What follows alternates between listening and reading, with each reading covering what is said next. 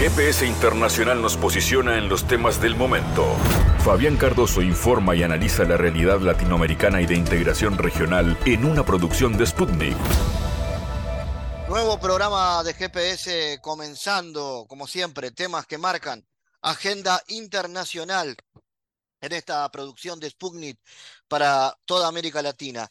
El presidente argentino Alberto Fernández ha asegurado que su país no tiene contemplado enviar apoyo militar a Ucrania ni a ninguna otra zona en conflicto. Alberto Fernández recibió al canciller alemán en Buenos Aires y realizó estas declaraciones, entre otras, que es la excusa para conversar con nuestro analista internacional Juan Pablo de María respecto a esta postura argentina sobre la crisis en Ucrania y las implicaciones que tienen que países como Argentina y Brasil tengan este tipo de posturas. Esto también tiene que ver con la presidencia argentina de la CELAC y el firme papel que ha tenido el gobierno argentino en ese sentido. También la oportunidad de hablar con Sergio Rodríguez Helfestein, nuestro analista en temas globales, porque el portavoz del secretario general de la ONU ha dejado sin comentarios las declaraciones de la ex canciller alemana Angela Merkel, del ex presidente francés eh, Hollande sobre los acuerdos de Minsk. Eh, bueno, han hablado Merkel y Hollande respecto a esto y queremos analizar qué papel cumplen organismos internacionales como ONU y OTAN respecto a esto y qué margen tiene América Latina para tener justamente mayor maniobra con los gobiernos actuales. Arranca el viaje por el mundo, los temas más importantes de la política, la sociedad y la cultura internacional en GPS. En GPS Internacional localizamos las noticias de América Latina.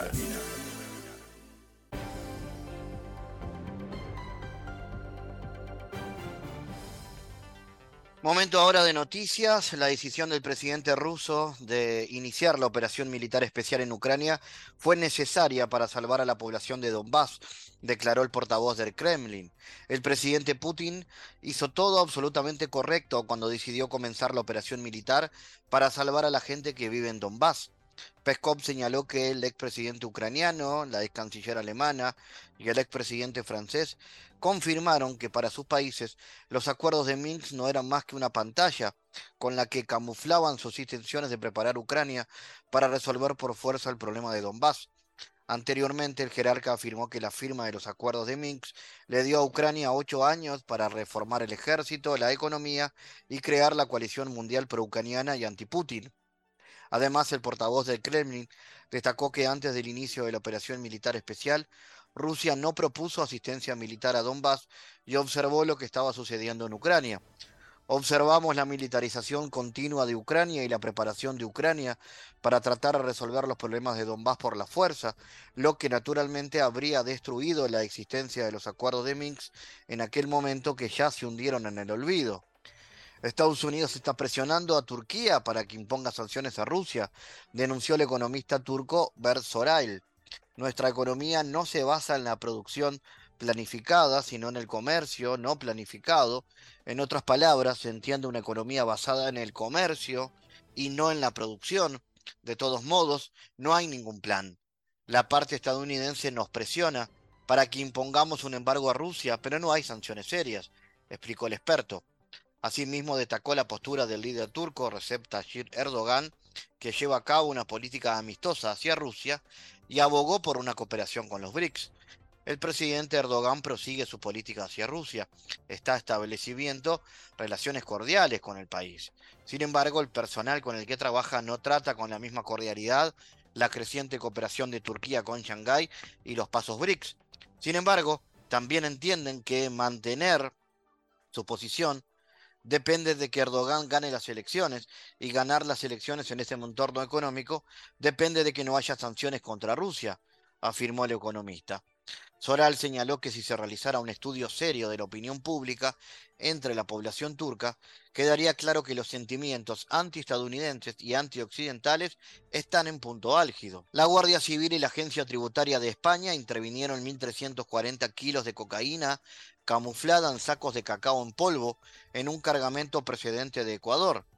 La Guardia Civil y la Agencia Tributaria han intervenido en el puerto de Barcelona 1.340 kilos de cocaína que estaba camuflada en sacos de cacao en polvo en un cargamento procedente de Ecuador. Precisó que los sacos estaban ubicados en la parte más profunda de cuatro contenedores bajo el método de gancho ciego, que consiste en utilizar estos depósitos para el tráfico ilegal de droga. De las investigaciones realizadas, confirmó el ministerio, se supo que un buque mercante procedente de Guayaquil con destino al puerto de Barcelona transportaba contenedores susceptibles de llevar droga oculta en su interior. Subrayó que las investigaciones continúan para localizar a los responsables del envío y la recepción de la cocaína. La rápida actuación de los agentes ha evitado la puesta en circulación de esta gran cantidad de cocaína que hubiera tenido un importante impacto económico y contra la salud pública. Miles de ciudadanos franceses salen a las calles de París en una nueva ronda de protestas contra la reforma de las pensiones anunciada por Emmanuel Macron. Según los sindicatos de trabajadores, más de 2 millones de personas ya participaron de las marchas en todo el país, que comenzaron el 19 de enero, tras la propuesta de Macron de elevar la edad de jubilación de 62 a 64 años en 2030. Esta medida forma parte de las protestas de campaña del mandatario reelecto en abril del 22. Francia, junto a un puñado de otros países de la Unión Europea, tienen la edad de jubilación más baja de Europa y gasta casi el 14% de su producto económico en pensiones. Con la nueva reforma, el Eliseo aspira a establecer un límite del gasto público referente al 13,8. La última reforma de las pensiones en 2011 había elevado la edad de jubilación de 60 a 62 años. El multilateralismo en un mundo que tiende otra vez a bipolarizarse, algo que estoy seguro que ni la Unión Europea ni América Latina quiere. Con lo cual, le he planteado al señor canciller cuáles son las dificultades que yo observo en el acuerdo, que son temas muy puntuales. Algunos tienen que ver con Argentina, algunos tienen que ver, con políticas europeas, pero nuestro deseo es, como bien dijo el, el señor canciller, que no sigamos alargando la discusión, no sigamos alargando el debate y prontamente podamos llegar a un acuerdo y poder empezar a ponerlo en marcha. Eso le va a hacer bien a la economía europea y a la economía del Mercosur. En eso estamos absolutamente convencidos. Como bien dijo el canciller, nosotros hemos acompañado la política europea de reclamar el fin de las hostilidades que Rusia inició sobre, sobre Ucrania. Lo hemos hecho en todos los foros multilaterales, en Naciones Unidas, lo pude plantear puntualmente en la reunión del G7 que se celebró el año pasado en Múnich. Y, hoy pudimos tener una charla muy franca donde le planteé al, canciller mi preocupación, mi, deseo y mis ideas de cómo poder abordar una solución a este conflicto. Yo no puedo opinar sobre decisiones que otros países toman. Lo que sí estoy seguro es que el canciller y yo lo que más deseamos es que la paz se recupere cuanto antes. En eso tenemos plena coincidencia. Eh, Argentina y América Latina no, va, no está pensando en, mandar armamentos ni a, ni a, Ucrania ni a ningún otro lugar en conflicto. Mm, pero no, no, no, no es mi rol ponerme a analizar esos temas. Yo lo que sí puedo decir que creo que sí es un punto muy importante, es que el canciller que representa a Alemania y yo que represento a la Argentina, coincidimos en la necesidad de recuperar la paz cuanto antes y que cuanto antes se terminen las pérdidas de vidas, que son muchas y que nos lastiman y que lastiman a la humanidad.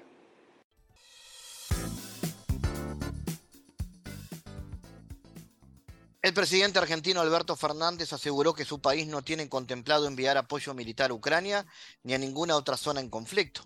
Así lo dijo el mandatario latinoamericano en una conferencia de prensa realizada en Buenos Aires, de forma conjunta con el canciller alemán, quien se encuentra de gira por la región sur de América.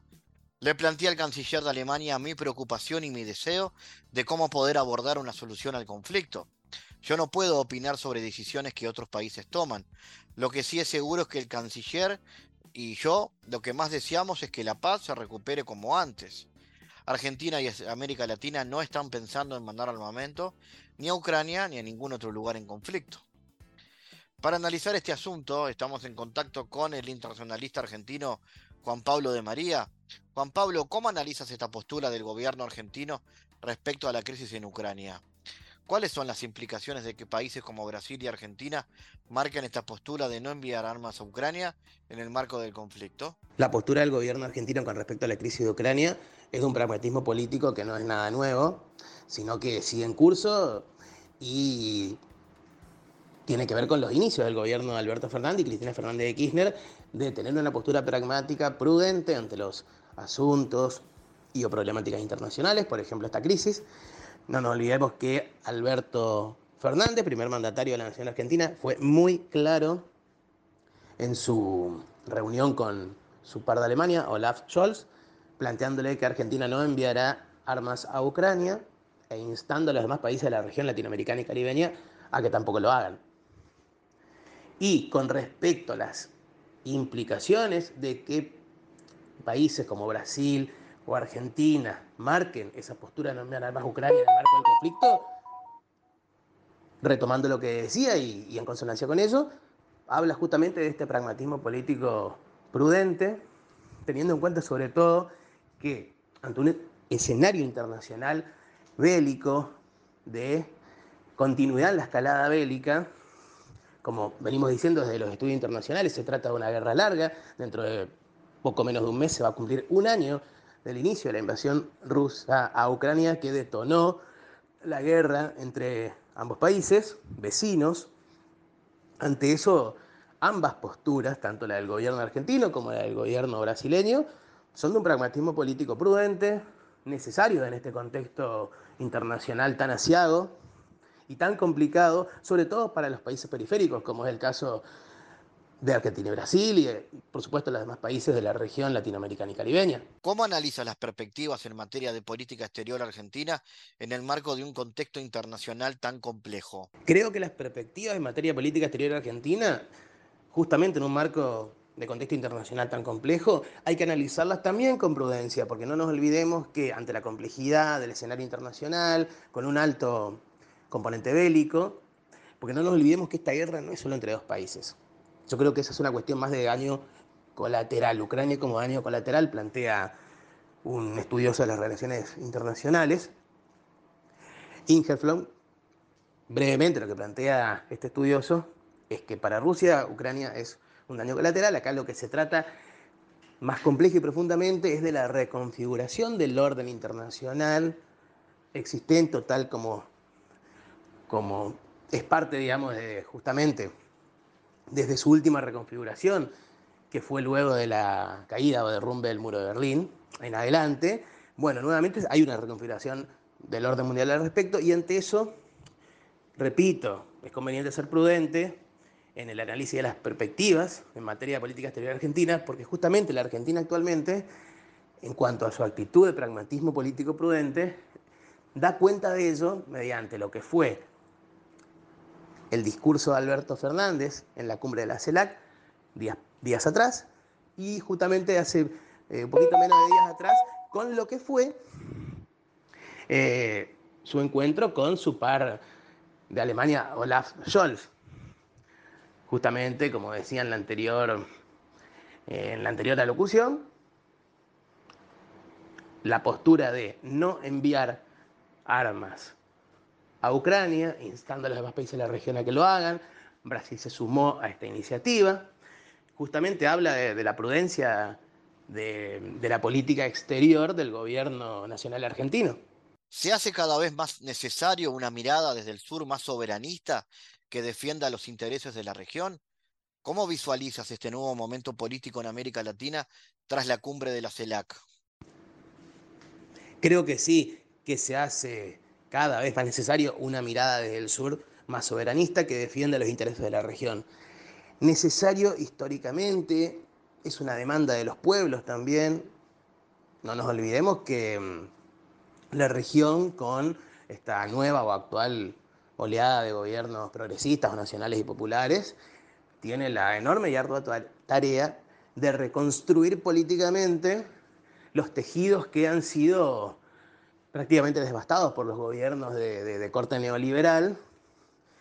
Y ante eso yo creo que mm, justamente una mirada desde el sur más soberanista que tienda no solo a, volver a, cuidar y proteger las soberanías nacionales estatales, sino también creo que hay que empezar a hablar de, un concepto que no se habla mucho, pero que eh, me parece muy importante en la coyuntura internacional actual, que es el de soberanías regionales o soberanías del sur global, pensar más allá de los estados nacionales, sin dejar de lado, por supuesto, los estados nacionales, que siguen siendo unidades de acción y de análisis fundamentales, porque aún existen y tienen mucho poder, tanto a nivel doméstico como eh, exterior, y ante eso creo que la unidad y la integración de los países de nuestra región latinoamericana y caribeña con los demás países del sur global, que es algo más amplio y más grande, cualitativa y cuantitativamente hablando, me parece eh, de suma importancia, justamente que se planteen cuestiones de soberanía que vayan más allá de lo estrictamente nacional o estatal,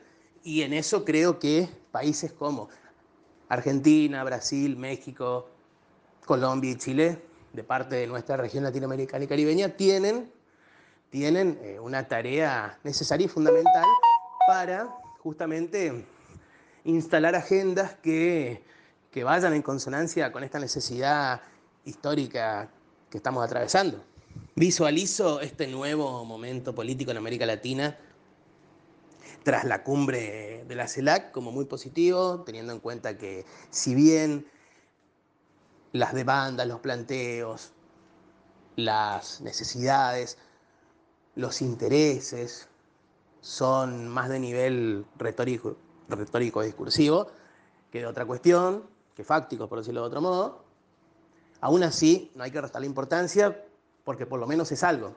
Como dice un dicho aquí en Argentina, algo es algo, peor es nada. Y ante esto que se haya reanudado la CELAC con la presencia de los primeros mandatarios, jefes de gobierno y de Estado de países que son, digamos, conducción o liderazgo político en la región, como los que mencionaba anteriormente, Argentina, Brasil, México, Colombia y Chile, y por supuesto con los demás países, porque todos son importantes, todos son necesarios, todos son indispensables en un contexto tan asiado como el internacional actual. Y ante eso, creo, creo de suma relevancia que, que justamente este nuevo momento político en América Latina, tras la cumbre de la comunidad de Estados latinoamericanos y caribeños, se haya reanudado, que se haya puesto en discusión cuestiones que justamente no, no estuvieron presentes durante un tiempo, mientras justamente hubo gobiernos, primeros mandatarios neoliberales, que lo que hicieron fue dar de baja la CELAC, es decir, dejarla en suspenso, sin, este, sin ningún tipo de uso o inutilizándola por completo. La CELAC durante esos gobiernos fue nada más que un sello, con muy poca fuerza simbólica, y ahora ha recuperado una fuerza simbólica, justamente atendiendo a lo político, que si bien es como decía, declamativa, discursiva, retórica, ya es algo, es un paso adelante. No es lo mismo la situación actual de la CELAC que justamente se la ha reanudado, se la ha vuelto a poner en vigencia de lo que fue anteriormente, que estaba prácticamente inexistente, justamente porque no solo por la unidad y la integración de los pueblos, que es el mayor objetivo este, por el cual trabajar, sino también por cuestiones puntuales que no solo tienen que ver con, con soberanías nacionales y estatales, sino también con cuestiones atinentes a, toda la región en materia de defensa, de seguridad, de salud, de educación, de cultura, de ambiente, de género, etcétera, etcétera, que justamente son cuestiones que han quedado absolutamente desatendidas durante los gobiernos neoliberales que, que la han dejado inutilizada prácticamente a la CELAC. ¿Y cuáles son, Juan Pablo, los grandes desafíos que enfrenta América Latina en la actualidad?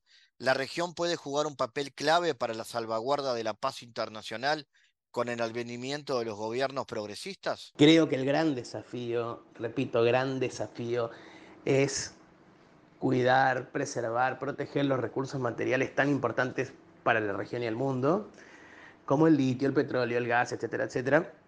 Y ante eso se necesita no solo de cuestiones nacionales estatales a nivel intra, sino también de coordinación estratégica, táctica entre los distintos estados que componen nuestra región latinoamericana y caribeña, porque es una necesidad material para todos los estados, no solamente para los estados que más tienen, como es el caso del Triángulo del Litio en Argentina, Chile y Bolivia.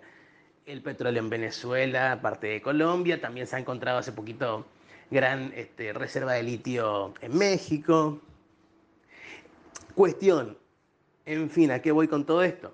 Que el gran desafío es cuidar, proteger los recursos materiales que tenemos en la región, que son necesarios no solo para nuestra región, sino para el mundo en su conjunto, más teniendo en cuenta que estamos en un mundo con grandes necesidades de recursos materiales, con una injusta, injusta distribución de dichos recursos a nivel global, y ante eso se necesita una política firme a nivel nacional y regional de parte de la región latinoamericana caribeña, que es la región más rica en recursos a nivel mundial. Y en ese sentido, creo que justamente ese es el gran desafío que enfrenta América Latina Caribe en la actualidad. Y con respecto a si la región puede jugar un papel clave para la salvaguarda de la paz internacional con el advenimiento de los gobiernos progresistas, creo que puede jugar un papel, no sé si clave, no nos olvidemos, como venía diciendo anteriormente, que si bien fue declamativa, discursiva, retórica, la reanudación de la CELAC de parte de los primeros mandatarios, jefes de gobierno, y eso ya es un paso adelante en comparación a lo, a lo que había o no había. Aún así, el papel clave creo que pasa más, eh, no solo por lo simbólico, sino también por lo, político, fáctico, teniendo en cuenta que somos una región de países periféricos o una región periférica, por más, gran, por más poderosa que sean recursos, aún así no tenemos el poder de ser, digamos, o de asumir un papel clave a nivel internacional a la hora de plantear la tarea de salvaguardar la paz. Creo que en eso hay que ser cuidadoso. No tenemos que caer en la ingenuidad de pensar que porque se reunió una institución tan importante como CELAC, más allá de las otras instituciones internacionales e interregionales existentes, que trabajan, que bregan por la paz, aún así que se bregue por la paz desde lo discursivo, retórico, no quiere decir que se logre la paz. No nos olvidemos que desde la región, hace unos días, desde la CELAC se reclamó por la paz, no solo entre Rusia y Ucrania, sino este, con respecto a los este, conflictos, digamos, este, que existen actualmente en nuestra región, tanto en países cercanos como no. Quiero decir con esto que eh, el tema de, la paz, que me parece uno de los temas más, complejos e interesantes a nivel de, lo internacional, hay que ser muy cuidadoso al respecto, porque un papel clave no es solo lo simbólico o lo discursivo, eh, sino también, digamos, qué se puede hacer al respecto en cuanto a acciones directas, políticas, prácticas o públicas que se lleven adelante para lograr la paz. Y por supuesto que la región latinoamericana caribeña es una región de paz a nivel internacional, así como es la más rica en recursos materiales y la más desigual, socioeconómicamente hablando, aún así es una región de paz, que más allá de esos conflictos internos, por ejemplo lo que está ocurriendo actualmente en Perú, lo que ocurrió en Bolivia en el año 2019, lo que ocurre en ciertas zonas del norte de México, lo que ocurre aún en Colombia con la todavía existencia de algunos focos de guerrillas, aún así Latinoamérica es una región de paz a nivel mundial. Juan Pablo de María, gracias por estar en GPS. Analizamos los temas en GPS Internacional.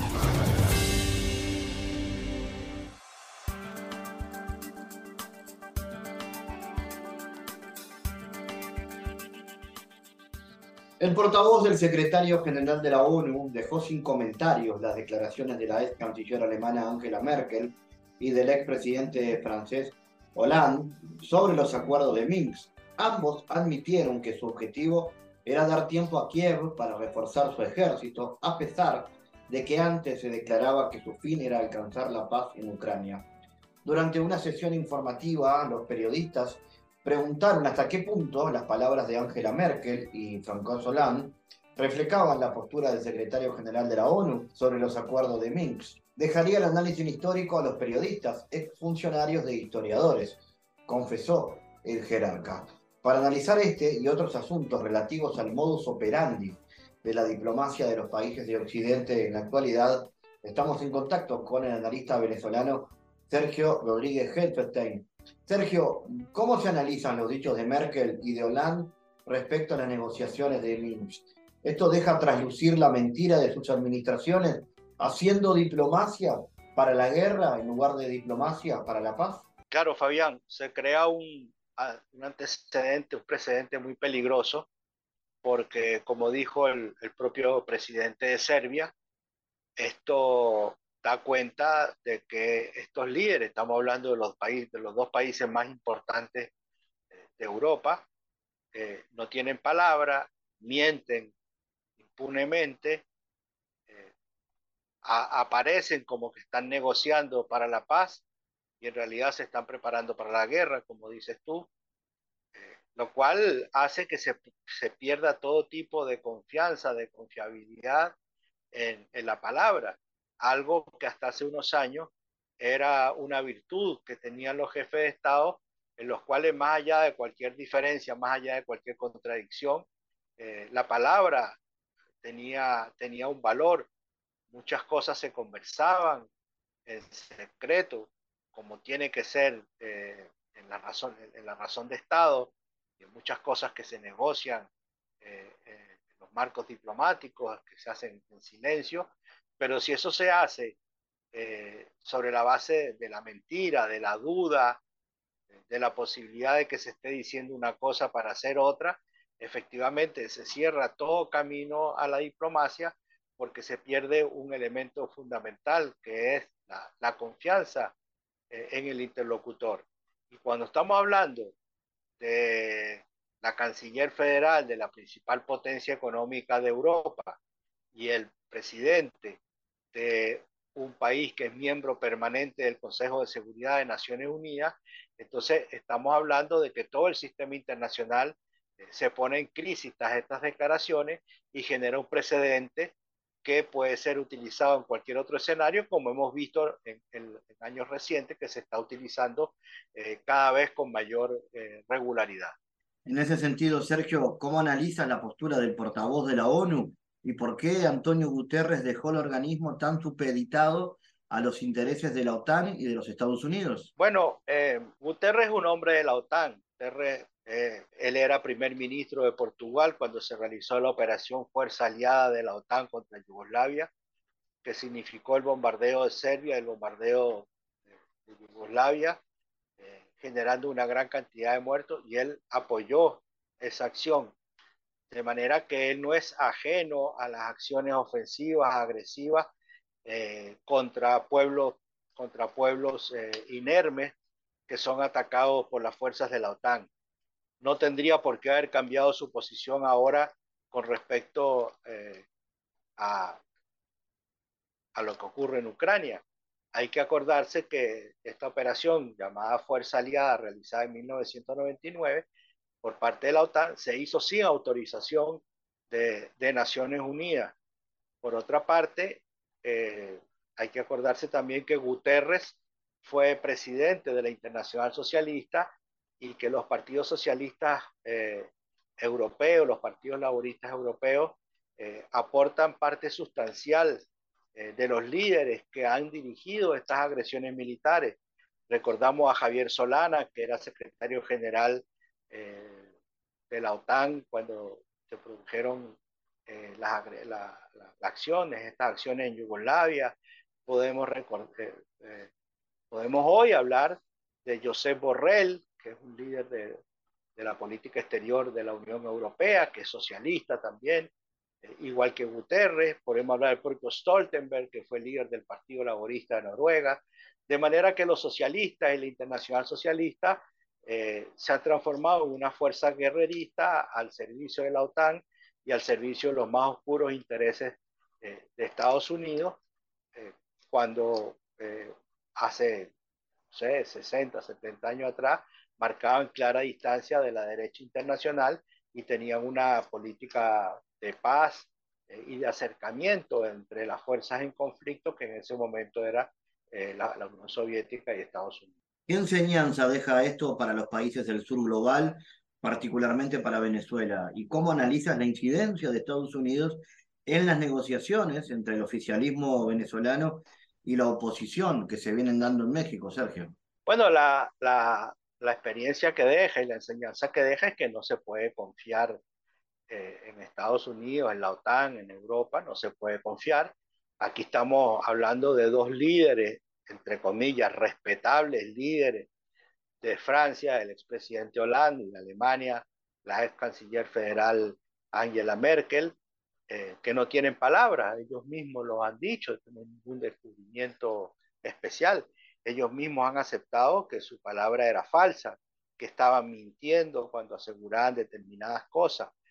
Eh, en las negociaciones, eh, yo creo que está ocurriendo algo similar en las negociaciones en México entre el gobierno y la oposición venezolana y que Estados Unidos lo único que está haciendo con estas negociaciones, porque finalmente esta es una negociación entre Estados Unidos y, y, Venezuela, que se hace de manera indirecta utilizando Estados Unidos al sector terrorista de la oposición venezolana como interlocutor, pero finalmente es una negociación que se está llevando en, en, varias, en varias partes eh, y por varias vías, pero eh, esta vía, que es la más notoria, es una vía en la que claramente Estados Unidos está tratando de ganar tiempo para eh, después que ha quedado claro que, es imposible el derrocamiento de Maduro por vía violenta, que todos sus instrumentos, que todas sus estrategias fracasaron tratando de derrocar al presidente Maduro, eh, utilizando la posibilidad incluso de su asesinato, eh, con invasiones navales, con invasiones por, por vía terrestre de Colombia, con una alianza entre la oposición y, el, y, el, y la delincuencia organizada en Caracas, etcétera. Un arsenal de instrumentos que tiene Estados Unidos y que se pusieron en práctica en Venezuela y que fracasaron, eh, fracasaron todos los atentados terroristas contra, contra los servicios, en particular contra el servicio eléctrico, en fin, una serie de instrumentos fracasaron y entonces hoy descubren que la única manera para apartar eh, al, al chavismo del gobierno es por la vía electoral y en ese sentido tienen grandes dificultades porque hasta ahora no han logrado unificar eh, al chavismo eh, con, buscando la, un candidato único para las próximas elecciones. Y entonces para lograr eso, que por supuesto la única manera en que lo pueden lograr es por vía de, del dinero que tienen en abundancia, eh, necesitan tiempo. Y ese es el tiempo que están comprando eh, con las negociaciones en México. No queremos que dentro de cinco o seis años aparezca el presidente Biden, así como, lo, como hoy lo hacen Merkel y Hollande, diciendo que estaban ganando tiempo. Eh, yo no quisiera que Biden dentro de cinco o seis años apareciera diciendo también eh, que, México, que, que, están, que estaban ganando tiempo en México cuando están jugando otras cartas en la mesa de las negociaciones entre el gobierno de Venezuela y, y la oposición. ¿Y cuáles son las perspectivas de que América Latina recobre un mayor margen de maniobra diplomático con los actuales gobiernos, Sergio? Bueno, yo creo que indudablemente estamos en una situación mejor que la que estábamos en 2015, 2016, digamos, hasta 2000. Podríamos marcar como un punto de inflexión la llegada al poder del presidente Andrés Manuel López Obrador eh, en el año 2018, cuando empieza a producirse un cambio eh, nuevamente hacia hacia una voluntad integracionista eh, de los países en América Latina. Eso se ve reforzado después con la victoria del peronismo en Argentina, eh, otros países como, como Honduras, eh, incluso Perú, en el gobierno de Castillo, eh, y ahora más recientemente Colombia y Brasil, se integran a este caudal de fuerza integracionista que augura una posibilidad mejor para, para América Latina. Por supuesto, la visión de la integración no es única, no es una visión homogénea, hay diferentes ideas, diferentes propuestas, pero existe hoy un espacio de debate eh, mucho más fraterno, mucho, con, con niveles de comunicación eh, mucho mayores que podrían generar condiciones para avanzar hacia mecanismos de integración en América Latina y el Caribe que le den presencia eh, en, el mundo, en el mundo del mañana, en el conflictivo mundo del mañana que parece estarse construyendo desde una perspectiva distinta a la perspectiva actual, que es la perspectiva que surgió del fin de la Segunda Guerra Mundial y que parece eh, estar transformándose de manera acelerada. Como siempre, Sergio Rodríguez Helfestein, gracias por estar en GPS. Gracias, Fabián, saludos y muchas gracias por la invitación. En GPS Internacional navegamos por la sociedad y la cultura.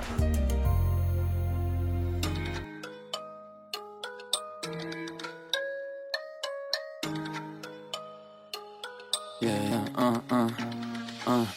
a mí no me cambia la suerte. A partir de Marte, marqué mi muerte. Conozco demasiada gente, ve con quien comparte, puedo no romperte. Ando pensando siempre en mil diez cosas, a pesar de que mi mente es silenciosa. Me mata lentamente, por solo poder leerme mis estrofas. Dice varios sencillos, pero meritas otro. Usar el estribillo como peli para el fondo. Está buscando pasillo, soy un pasillo American Horror.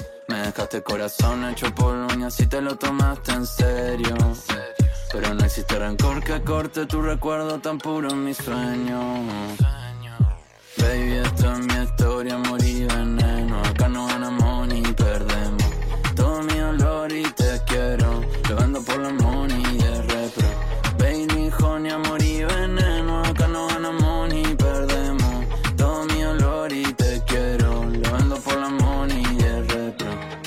Partir del día en el que yo crecí, festejo cada noche en la que no lo que sí. También fallan cosas que te prometí, aún más que a mí, es que te mentía pero no es culpa mía. Sabían que te metía al estar enamorada de mi mirada fría y es que hoy en día. Y yo me caigo bien, rechazo 4-3 Te veo un 5 y me pregunto si vos estás ok. Quiero ese vaso lleno, no sé qué pasó ayer. Mañana capaz no sepa cuándo me acosté. No quiero paz por pena, que cambió por él.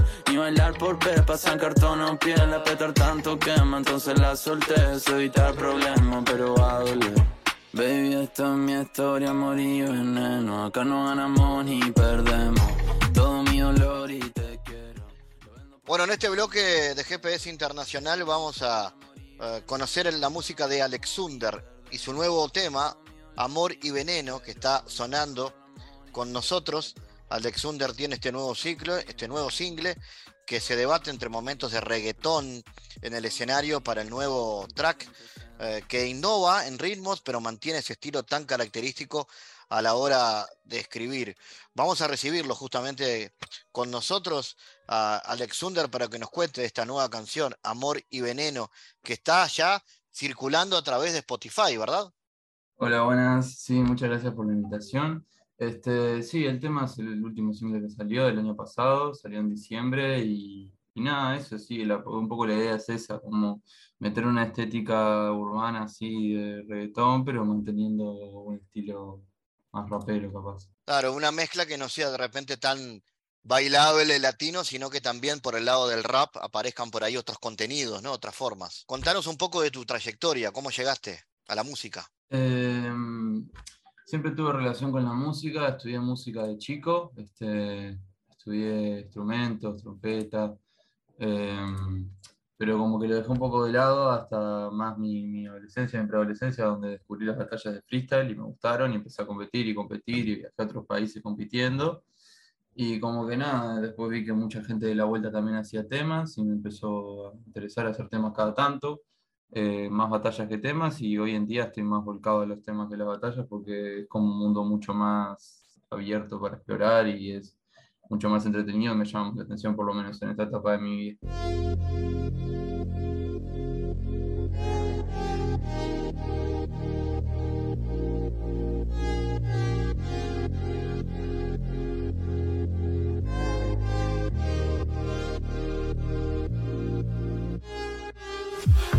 No rappers ni la vida, lo. Pero se sabe todas mis canciones. No quiere compromiso así con. Tenemos el chache en ubicaciones. Ella quiere sentir amor, pero no quiere que sea sin razones. Que le dé mi calor sin pedirle explicaciones. Baby, no quiero decir que te quiero para después con él de nuevo. Recordar tu pelo siempre tan lacio con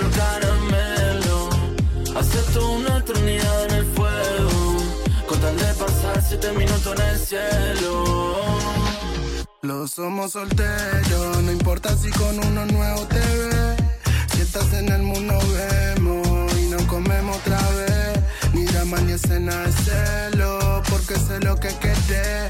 No te juro el mundo entero, como lo hizo tu ex. Puso los iPhones en el fondo del acelerador. Después bajamos y fuimos lento al hacer el amor. No pararé hasta ser amo de sus siete pecados. Hice la noche entre la noche y el despertador. Vos me demonizas en extremo quizá, pero bueno, al final conviene. Porque no viene mal intentar olvidar los errores enredando pieles. Ella se viene y se va, sabe que se puede quedar si quiere. Pero prefiere escapar porque no le gusta nada que la hace. Ando en una gira de 10 días seguidos, inventándome mentiras para que consiga el destino. Cuando la vida me perdía el sentido, lo cuento con voz arriba hasta sin hacer ruido. Cuando se marche, haciéndome chau desde el coche. Mi corazón de un flecha solo enganche. Pero tiempo pa' que alguien lo abroche la noche después de esta noche. No le gustan los rappers ni la vida low. Pero se sabe todas mis canciones. No quiere compromiso, así que omítalo. Tenemos el chat de ubicaciones. Ella quiere sentir amor. Pero no quiere que sea sin razones. Que le dé mi calor y no pida explicaciones. Baby, no quiero que te quiero para verte con él de nuevo. Recordar tu pelo siempre tan lacio, color caramelo. Acepto una eternidad en el fuego. Con tal de pasar siete minutos en el cielo.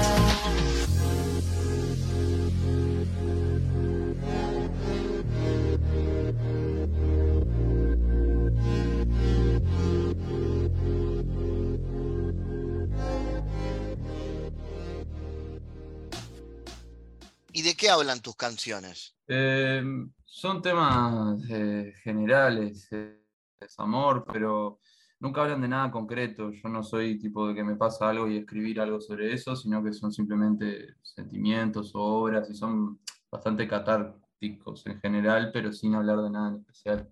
¿Te considerás de alguna manera alguien que represente una generación o va por otro lado tu- tus historias? No, no, no creo que, que vaya por ese lado tan político, digamos. Este, simplemente son cosas personales, sentimientos personales que trato de pla- plasmarlos de una manera abstracta, no directamente contarlos. Eh, Amor y Veneno lo estuviste presentando hasta hace poco eh, a ni- a nivel de shows. Sí, a- hace poco, bueno, en septiembre tuve un toque, en septiembre o en finales de agosto tuve un toque en la sala del museo, teloneando a Trueno, y ahora en enero, eh, hace, dos semanas, estuve por Atlántida Rock en el Country de Atlántida y también en, en ambos toques toqué ese tema, entre otros, y, y nada. Alexander, ¿qué, qué planes hay para, para el año en cuanto a shows, nuevos temas, grabaciones? ¿Cómo viene el 2023? Eh, con muchas ideas, más que nada por ahora falta plantearlas bien, eh, pero nada, como recién estamos en enero, bueno, ya casi febrero, son como meses tranquilos en general y más de proyectar que hacer. Este, sí tengo muchas ganas de, de meter bastantes shows este año, más que el anterior, y estoy craneando sacar capaz que un EP este, producido por, por mí.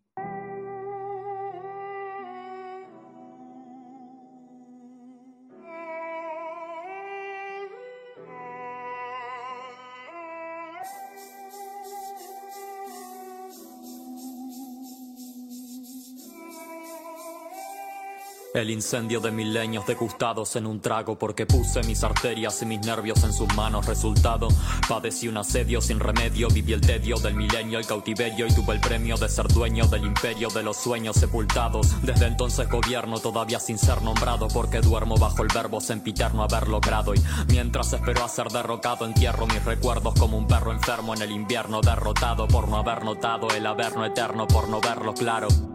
Ergo mi espíritu perforado, acostumbré a perder lo amado, ver lo malo y a pesar del sermón interno, no sé si me he perdonado por no argumentar, porque la vida ilusiona, te pide bancar la toma y te jode aún entrar. Si el destino no comete ni un error argumental, la saga se acaba ahora y ya no va a aumentar. Soliloquio, somos lo que el tiempo rompió. Soliloquio, somos lo que nació y se disolvió. Soliloquio, mente, corazón y bronquios. Recordar el pasado para olvidar lo ilusorio. Soliloquio, somos lo que el tiempo rompió. Soliloquio, somos lo que nació y se disolvió. Soliloquio, mente, corazón y bronquios. Recordar el pasado para olvidar lo ilusorio. Lo que mis labios nombran son maniobras falladas, tachadas, rayadas, halladas, obras de una bomba estallada. Lo que mi mente logra prontamente se desmontan las llamas y es que mis obras son mis sombras talladas.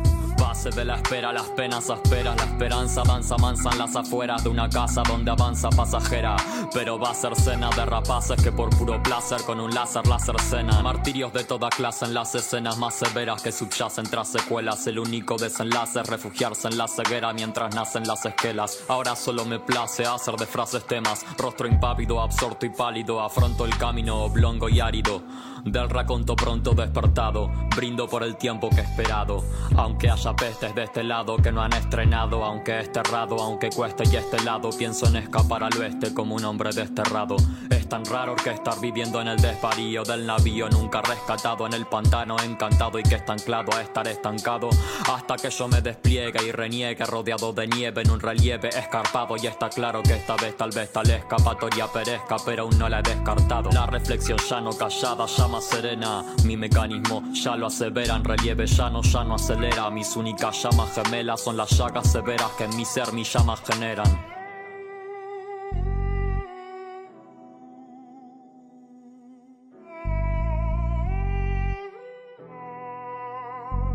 Mi soliloquio, somos lo que el tiempo rompió. Soliloquio, somos lo que nació y se disolvió. Soliloquio, mente, corazón y bronquios. Recordar el pasado para olvidar lo ilusorio. Soliloquio, somos lo que el tiempo rompió. Soliloquio, somos lo que nació y se disolvió. Soliloquio, mente, corazón y bronquios. Recordar el pasado para olvidar lo ilusorio.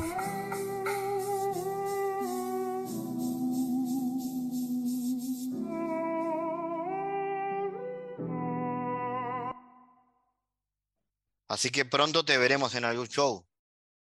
Sí, sí, sí, sí, sí, seguramente.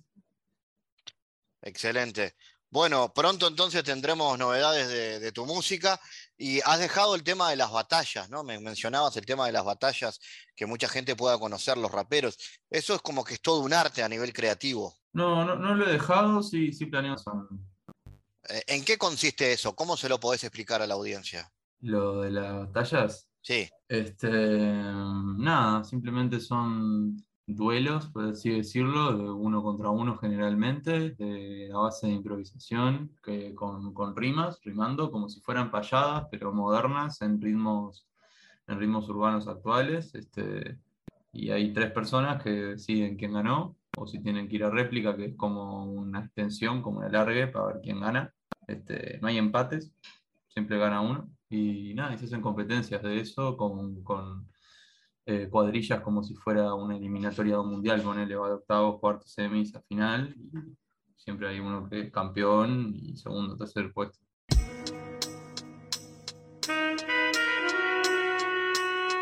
Al nacer olvidé quién era no olvidé que moriré y que la evaporación eleva. El lema es levántate por acción de la oración en vela. Aunque la población entera no reacciona, el tema es que la religión y adoraciones mueran. Mientras tanto, ando buscando mi gran fortuna en busca de brusca luz que reluzca y reduzca dudas sobre quién soy. Hoy me bien del comienzo porque expreso lo que pienso y lo que empiezo es lo que mi sonido, verbo y ruido. Pido oído porque no quiero un amigo ver dormido. Aunque la hamaca de la contrariedad estremeciendo el tiempo, estremeciendo el cuerpo y balancearme así me esté venciendo. Entiendo bien lo que hace el viento cuando esparce tan sediento las embestidas fugaces y provoca más entierros. Pase lo que pase, estos percances son para renacer ascendiendo, viendo, asentarse los avances, acertarse viendo, trascendiendo este desfase nuevas fases accediendo. Así es como cuando la crudeza de pieza a cabeza comienza a desarmar el ser, la flaqueza pieza a pieza empieza a desaparecer, ves aparecer la simpleza y poco a poco en tu naturaleza ves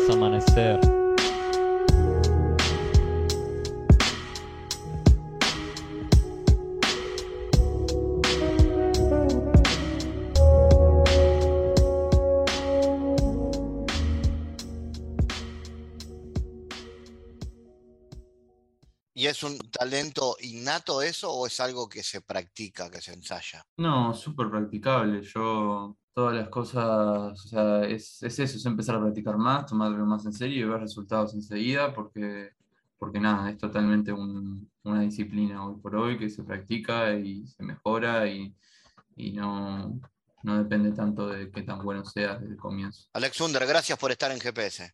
Bueno, muchas gracias a ustedes.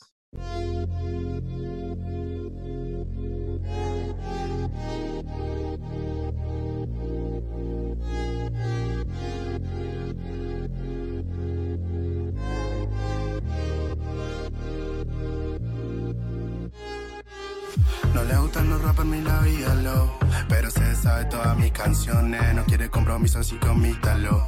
Tenemos el chache no ubicaciones. Ella quiere sentir amor, pero no quiere que sea sin razones. Que le dé mi calor sin pedirle explicaciones. Baby, no quiero decir que te quiero para después con él de nuevo. Recordar tu pelo siempre tan lacio, color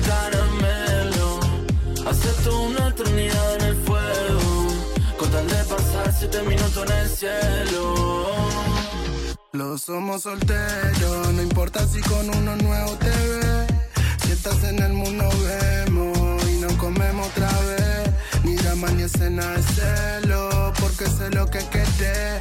No te juro el mundo entero, como lo hizo tu ex. Puso los iPhones en el fondo del acelerador. Después bajamos y fuimos lento al hacer el amor. No pararé hasta ser amo de sus siete pecados. Y celarnos entre la noche y el despertador. Vos me demonizas en extremo quizá, pero bueno, al final conviene. Porque no viene mal intentar olvidar los errores enredando pieles. Ella se viene y se va, sabe que se puede quedar si quiere. Pero prefiere escapar porque no le gusta nada que la hace. Dando una gira de 10 días seguidos, inventándome mentiras para que consiga el destino. Cuando la vida me perdía el sentido, lo cuento con voz arriba hasta sin hacer ruido. Y cuando se marche, haciéndome chau desde el coche. Mi corazón de un flecha solo enganche. Cero tiempo pa' que alguien lo abroche la noche después de esta noche. No le gustan los rappers ni la vida low. Pero se sabe todas mis canciones. No quiere compromiso así comítalo. Tenemos el chache no ubicaciones. Ella quiere sentir amor. Pero no quiere que sea sin razones. Que le dé mi calor y no pida explicaciones. Baby, no quiero decir que te quiero para verte con él de nuevo. Recordar tu pelo siempre tan lacio, color caramelo.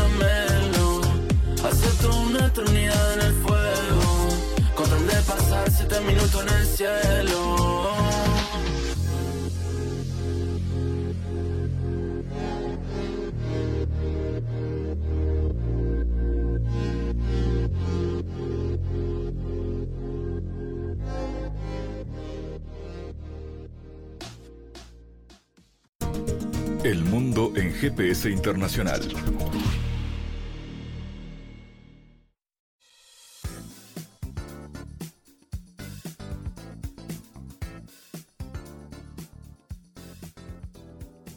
En diálogos geopolíticos analizamos diversos asuntos que atañen a la política mundial, desde el abordaje de los ámbitos multilaterales de articulación política a nivel global hasta las cualidades y los propósitos de las configuraciones regionales, tanto en América Latina así como en otras regiones. Nuestro objetivo es poner foco a una gran diversidad de temas que atañen a la geopolítica en el mundo contemporáneo. Para eso vamos a recibir a Santiago Caetano aquí en GPS. Bienvenido, Santiago.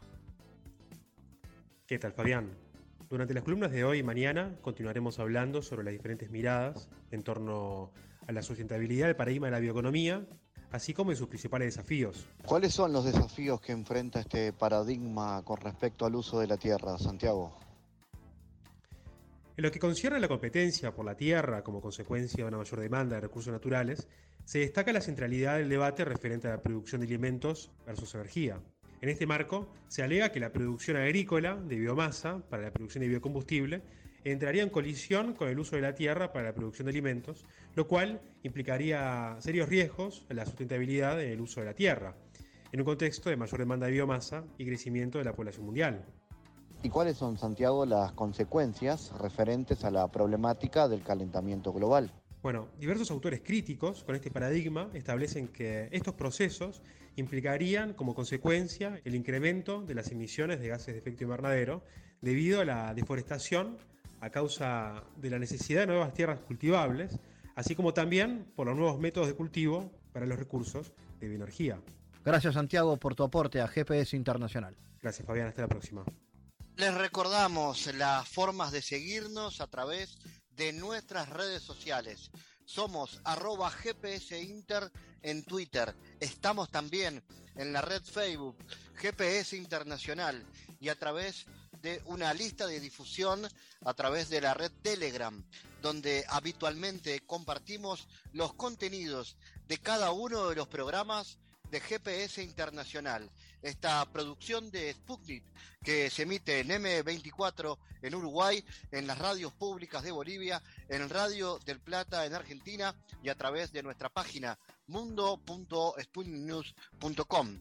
GPS Internacional es un programa de información y análisis de los temas más importantes del mundo con mirada latinoamericana.